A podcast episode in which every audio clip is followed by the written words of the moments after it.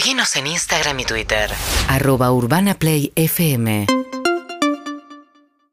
Bien, nos vamos a Glasgow, Escocia, donde está ahora el presidente de la nación y muchos otros líderes del mundo que van llegando a la cumbre del clima, que tiene totalmente desbordada esta ciudad de Escocia, parte del Reino Unido.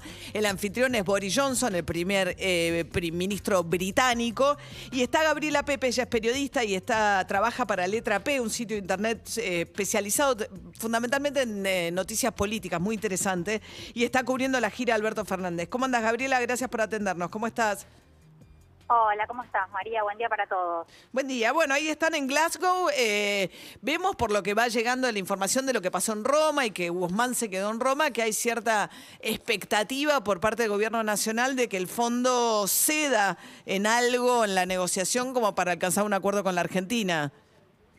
Sí, María, en este momento nosotros estamos en Edimburgo. La cumbre de cambio climático está en Glasgow, pero te cuento que Glasgow es una ciudad que está absolutamente desbordada y anoche cuando llegamos desde Roma en el avión junto a la comitiva presidencial, aterrizamos en el aeropuerto de Glasgow, pero nos trasladamos a Edimburgo, que está a 76 kilómetros de Glasgow, y aquí en esta ciudad está parando el presidente Alberto Fernández, la comitiva, y todos los medios que vinimos a cubrir la gira. Cuando llegamos anoche tuvimos oportunidad de hablar con el presidente, que dijo que estaba muy conforme con lo que salió finalmente, ¿no? El documento final del G20 que atiende dos, dos pedidos fundamentales de la Argentina. Uno tiene que ver con la necesidad de seguir discutiendo la cuestión de los sobrecargos o sobretasas y la otra, el pedido que le hace explícito el G20 al Fondo Monetario Internacional para que se cree una línea, una nueva, lo que sería como una nueva línea de financiamiento este fondo de resiliencia para la pospandemia.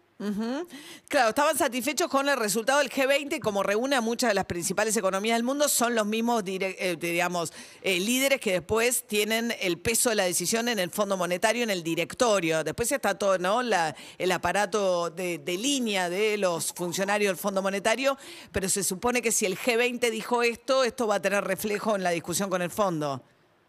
Sí, ayer justamente le preguntamos al presidente esto. No, eh, eh, la, delegación dice no es tan lineal, ¿no? Porque después el fondo, el directorio tiene su propio funcionamiento, pero sí claramente hubo una señal política en ese sentido.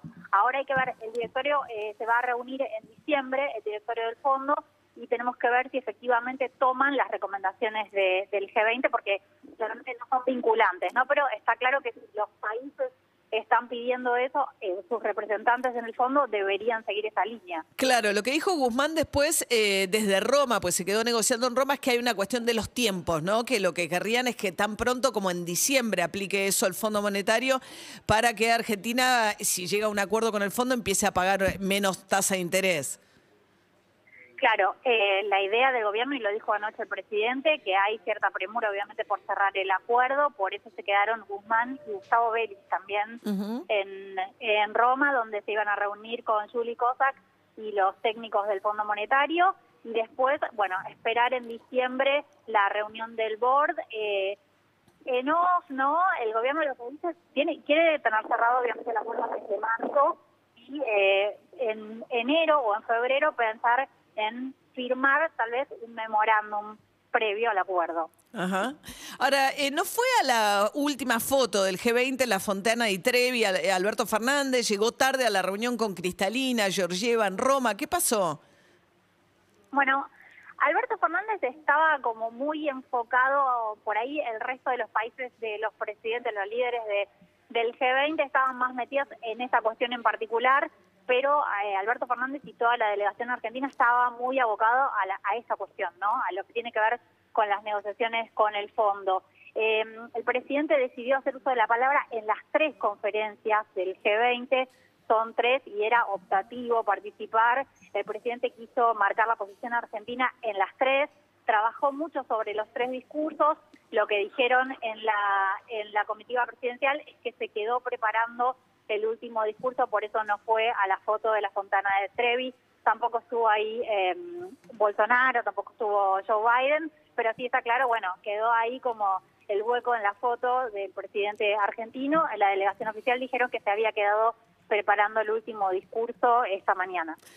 ¿Y cómo lo vieron, Gabriela? Porque el presidente, digamos, desde que fue la derrota en Las Paso, ha tenido poco contacto con los periodistas, que está con esta estrategia diseñada por su asesor catalán de hacer estos eh, encuentros, eh, microencuentros que no publicitan eh, mientras sale a escuchar, pero poca presencia en los medios y poco contacto con los periodistas. ¿Cómo lo vieron ustedes, Gabriela?